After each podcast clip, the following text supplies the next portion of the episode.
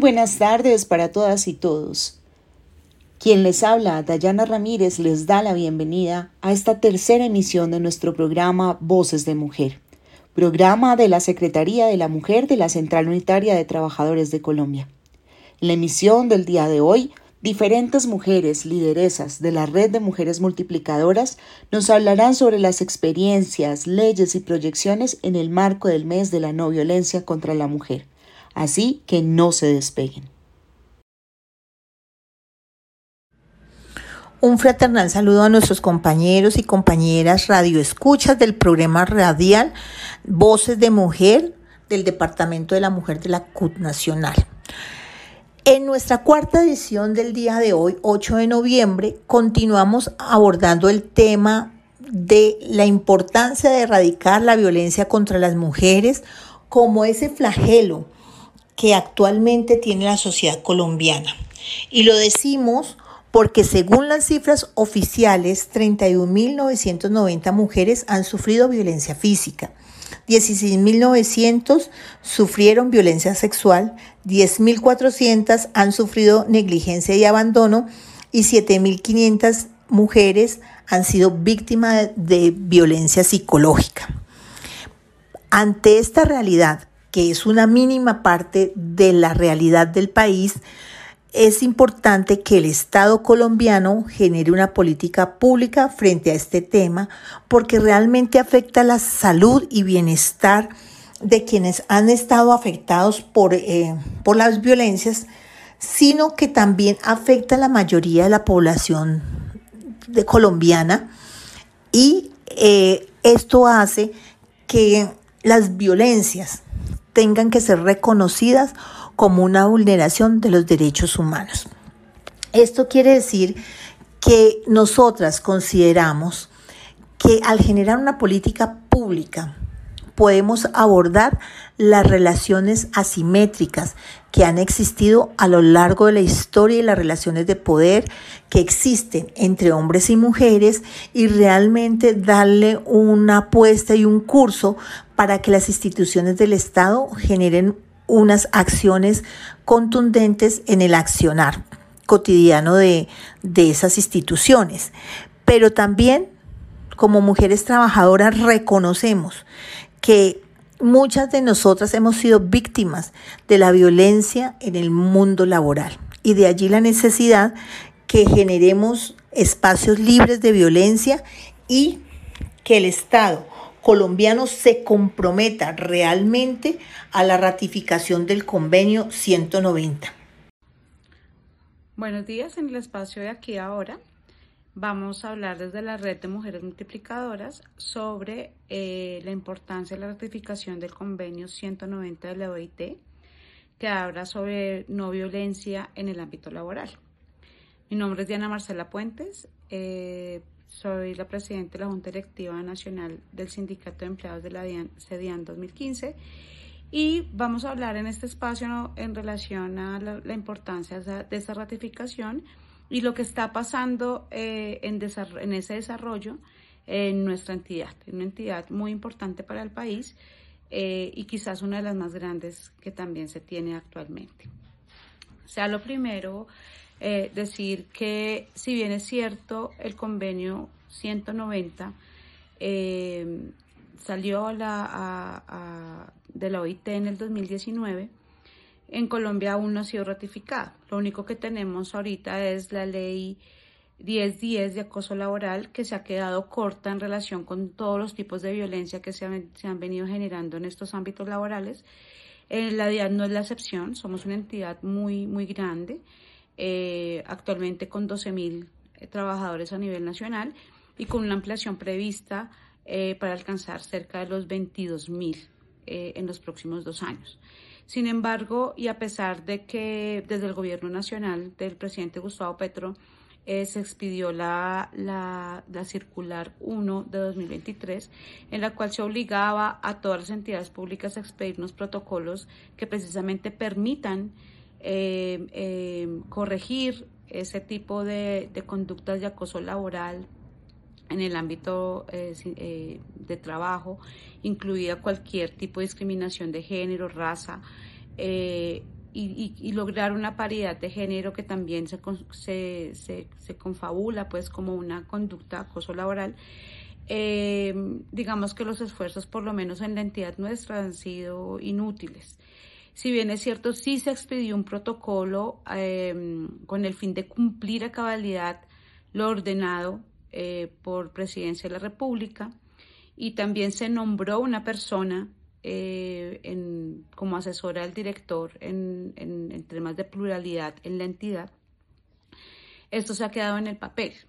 Las condiciones eh, que tienen los funcionarios en este momento en la DIAN han sido muy difíciles y particularmente de las mujeres. Y yo quiero hablarles a ustedes hoy eh, precisamente de casos en los cuales las mujeres nos vemos abocados a, ser víctimas de este tipo de violencia todo tipo de, violencia, incluido el acoso laboral, el acoso sexual y todo tipo de acoso por razones de género.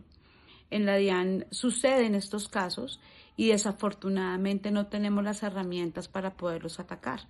Este protocolo fue un protocolo que se desarrolló muy bien en el papel, que tiene sustento legal y, digamos, en, en, el impreso está muy bien desarrollado, sin embargo, en la práctica no funciona.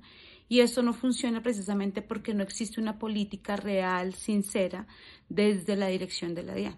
El director de la DIAN em, no, no, practica realmente eh, lo que expone públicamente ante medios de comunicación. De hecho, hemos visto un retroceso en relación con, con, con, con este tipo de conductas, teniendo en cuenta de que, de que teníamos acuerdos sindicales que nos permitían tener documentos serios eh, para reglamentar el interior de la entidad, por ejemplo, eh, la forma en la cual se reubican las personas dentro de la entidad. El director ha decidido no, no hacer uso de la herramienta dentro de su facultad discrecional y esto ocasiona que haya muchas conductas de acoso laboral dentro de la entidad. De hecho, desafortunadamente, este año tengo que decir que hay dos decesos de compañeras, mujeres, trabajadoras, eh, que por cuenta de no tener em, o, que, o que la administración no hiciera lo correcto, lo que tenía, utilizar las herramientas para realizar unos traslados por razones de, de, enfermedades que ellos traían, ellas tenían de salud, eh, pues desafortunadamente fallecieron, ¿sí? se hubiera podido eh, establecer estas medidas, estas medidas que eran fáciles de establecer, son medidas administrativas de otorgar un traslado a una entidad como la nuestra, es algo muy fácil. Eh, sin embargo, pues eh, acogiéndose solo a la legalidad no lo hicieron, constituyendo también o haciendo haciéndose partícipes de un tipo de violencia y generando pues un desconcierto para nosotros trabajadores y también para las familias de las personas que desafortunadamente perdieron eh, a estas compañeras que, que eran compañeras eh, que llevaban mucho tiempo y de carrera administrativa trabajando en la entidad. Queremos hacer un llamado porque en el aquí ahora eh, creemos que es un espacio importante para que se vea, se entienda y, y, se, y se, se pueda expresar desde nosotros las bases, lo que realmente sucede en los ámbitos laborales. No es suficiente tener protocolos y tener mucha norma, que es lo que nos pasa en el país. Lo que requerimos es ejecutar acciones concretas, que estas normas no sean eh, escritos y convidados de piedra, sino que todo lo contrario, se puedan eh, lograr que se ejecuten las sanciones, las acciones y que los directivos que coloque este gobierno, este gobierno del cambio que tanto hemos apoyado, eh, precisamente con su ejemplo demuestren que realmente quieren tener ambientes laborales libres de todo tipo de violencia contra mujeres, pero también contra cualquier persona que se encuentre en, indefensión en un ámbito laboral. Muchas gracias y esperamos vernos con ustedes en una próxima oportunidad. Les habló Diana Marcela Puentes, presidente Junta Directiva Nacional, Sindicato de Empleados de la DIAN, CEDIAN 2015. Muchas gracias. Muy buenos días, aquí nos encontrábamos con nuestra compañera, una auxiliar de vuelo de muchos años de experiencia y sindicalista. Ella nos va a contar su experiencia en cuanto a este mes que estamos celebrando de la no violencia contra la mujer. Muy buenos días, ¿cómo estás? Hola, Buenos días, muy bien, gracias. ¿Te presentas, por favor? Mi nombre es Carmen Salima, soy tripulante de cabina y represento a los trabajadores de en los sindicatos Intertal y acá. Qué bien. Cuéntanos, estamos en este mes de la no violencia contra la mujer. Cuéntanos tu experiencia, tu experiencia en el tiempo y en el sindicalismo. ¿Cómo ha sido ese, ese tema de la violencia contra la mujer? Eh, realmente la, eh, la, violencia contra la mujer la hemos vivido eh, bueno, de años atrás, de pronto internamente, con algunos compañeros de trabajo y últimamente se ha presentado sobre todo en el tema de pasajeros, los pasajeros disruptivos que últimamente eh, pues están, digamos que sobrepasando algunos límites, hemos visto compañeros compañeras golpeadas eh, y pues eh, el caso es que generalmente son mujeres, todas ellas han sido golpeadas en vuelo y las compañeras también de tráfico de tierra también han sufrido este, pues este maltrato por parte de estos pasajeros. Y desde la parte sindical, ¿cómo ha hecho el sindicato para apoyarlas en esta violencia, en este acoso que hay actualmente en nuestras compañeras? Nosotros eh, desde el sindicato hemos tratado de hacerle ver a las empresas que busquen la forma de apoyar a las trabajadoras, que no las dejen solas. Hemos tenido buenas respuestas, como también hemos visto empresas que dejan totalmente desprotegida a la trabajadora eh, cuando se han visto estos casos. Y eh, en este momento hay un proyecto que se está tratando de llevar a cabo, esperamos que se dé pronto. Es un proyecto de ley para pasajeros disruptivos en el cual eh, estamos trabajando eh, con el apoyo de dos senadoras, las empresas del sector aéreo también están apoyando. Eh, Hola, buenas tardes, mi nombre es Alexa Sierra, soy miembro, miembro de la Junta Directiva de ACEPASI, fundadora también desde 2012. ¿Y qué les puedo contar sobre el respeto a nuestro género? Que no es una labor fácil, no es una labor fácil mm, romper paradigmas en una sociedad y en un gremio que es estigmatizado por hombres, aunque el movimiento sindical se creó por la fuerza de unas mujeres, ¿sí? que fueron quemadas, ¿cierto? Pero hoy día romper esos paradigmas de estructuras mentales en la composición de un sindicato no es fácil.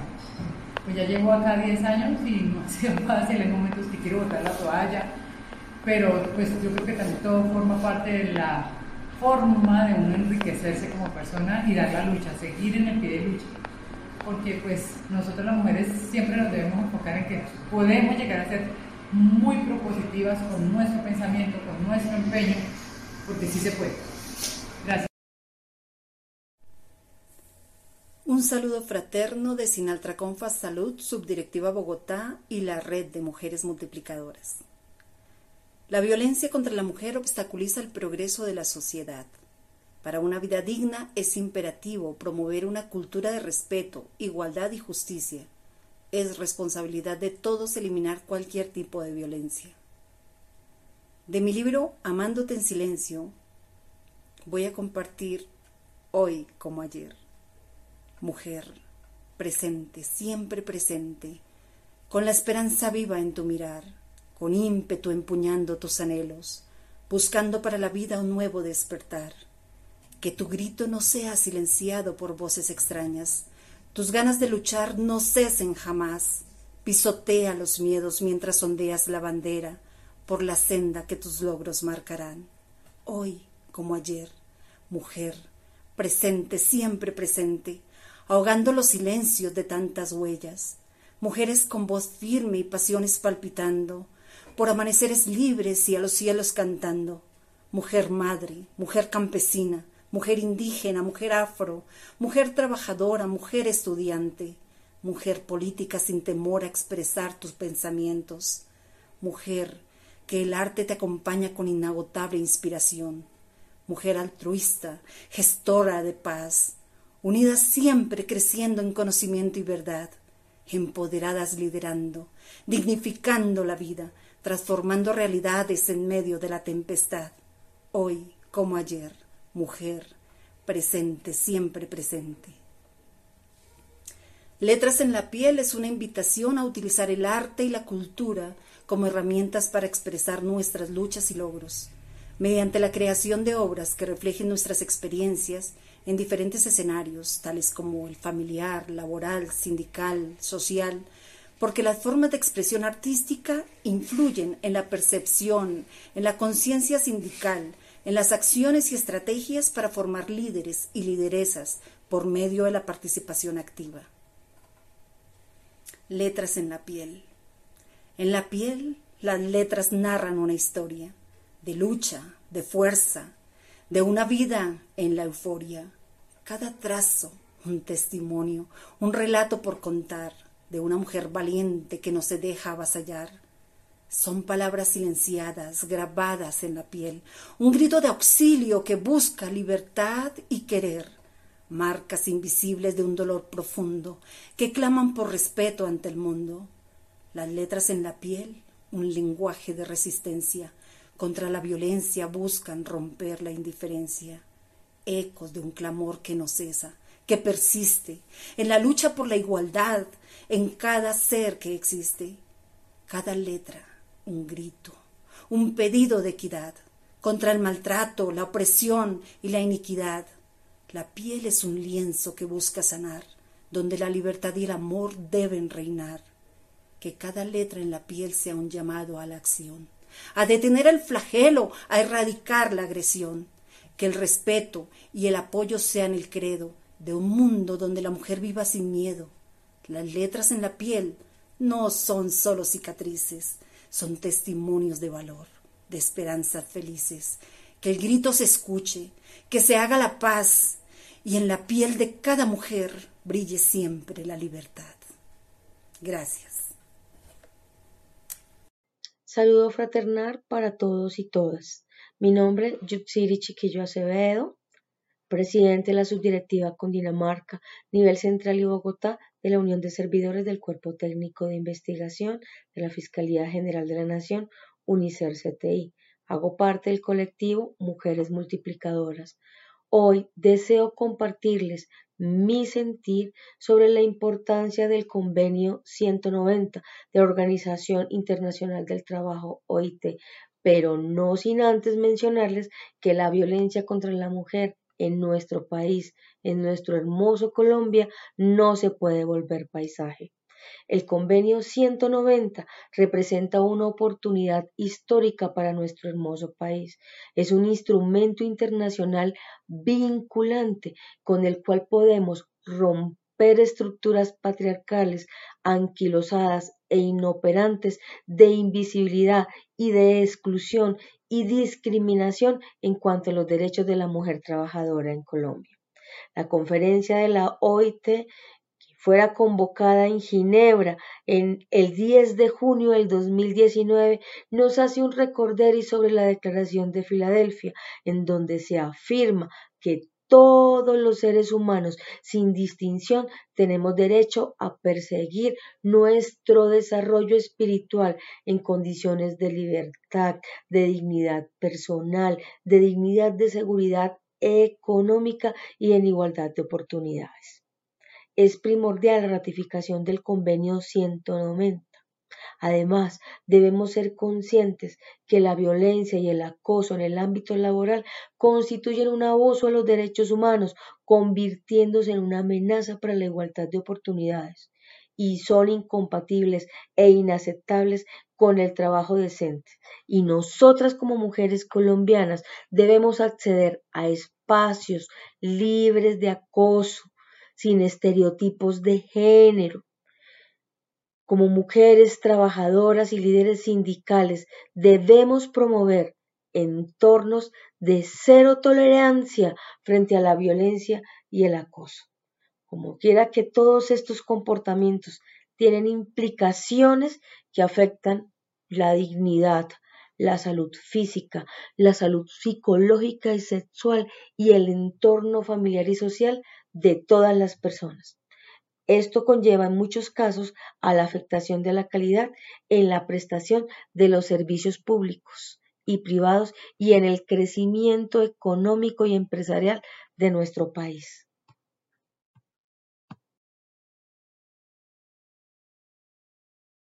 Mi nombre es Pablo Hernández, presidente del Sindicato Nacional de Trabajadores del DANE Central El día de hoy quiero hablar sobre un tema crucial que afecta a nuestra sociedad, la violencia contra la mujer.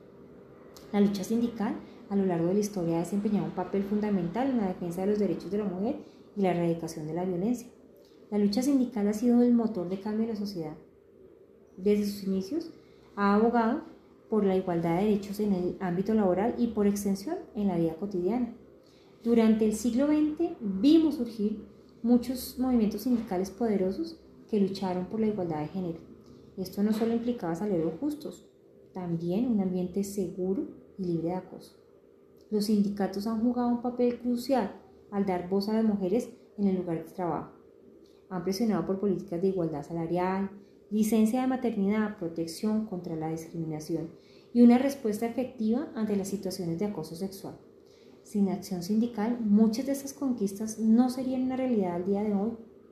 Desde Sintradane y el colectivo de mujeres multiplicadoras, seguiremos trabajando en las acciones efectivas que permitan que las mujeres tengan un entorno laboral seguro y justo, así como un apoyo en la lucha contra la violencia doméstica. La invitación es que nos cuidemos entre nosotras, que nos apoyemos y que apoyadas en nuestros sindicatos logremos un mundo mejor para las mujeres. Gracias. Recordemos que hay múltiples formas de eliminar la violencia contra las mujeres. La movilización es una parte importante de las organizaciones sindicales y de las organizaciones sociales. La juntanza para aprender, para exteriorizar y para solidarizarnos y la sororidad de género porque nosotros las mujeres debemos ser sororas y entre nosotras mismas debemos apoyarnos. El apoyo mutuo hace que nos sientan fuertes y las mujeres debemos mostrar que somos fuertes. El 25 de noviembre debemos manifestarnos de una o de otra manera, debemos pronunciarnos, debemos salir a las calles, debemos generar desde nuestras organizaciones una eh, forma de protesta con las violencias que se generan en nuestros sitios de trabajo, en el hogar, y en los diferentes escenarios. Las mujeres somos sujetos políticos, por eso también tenemos derecho a decidir. Y hasta aquí nuestra emisión del día de hoy.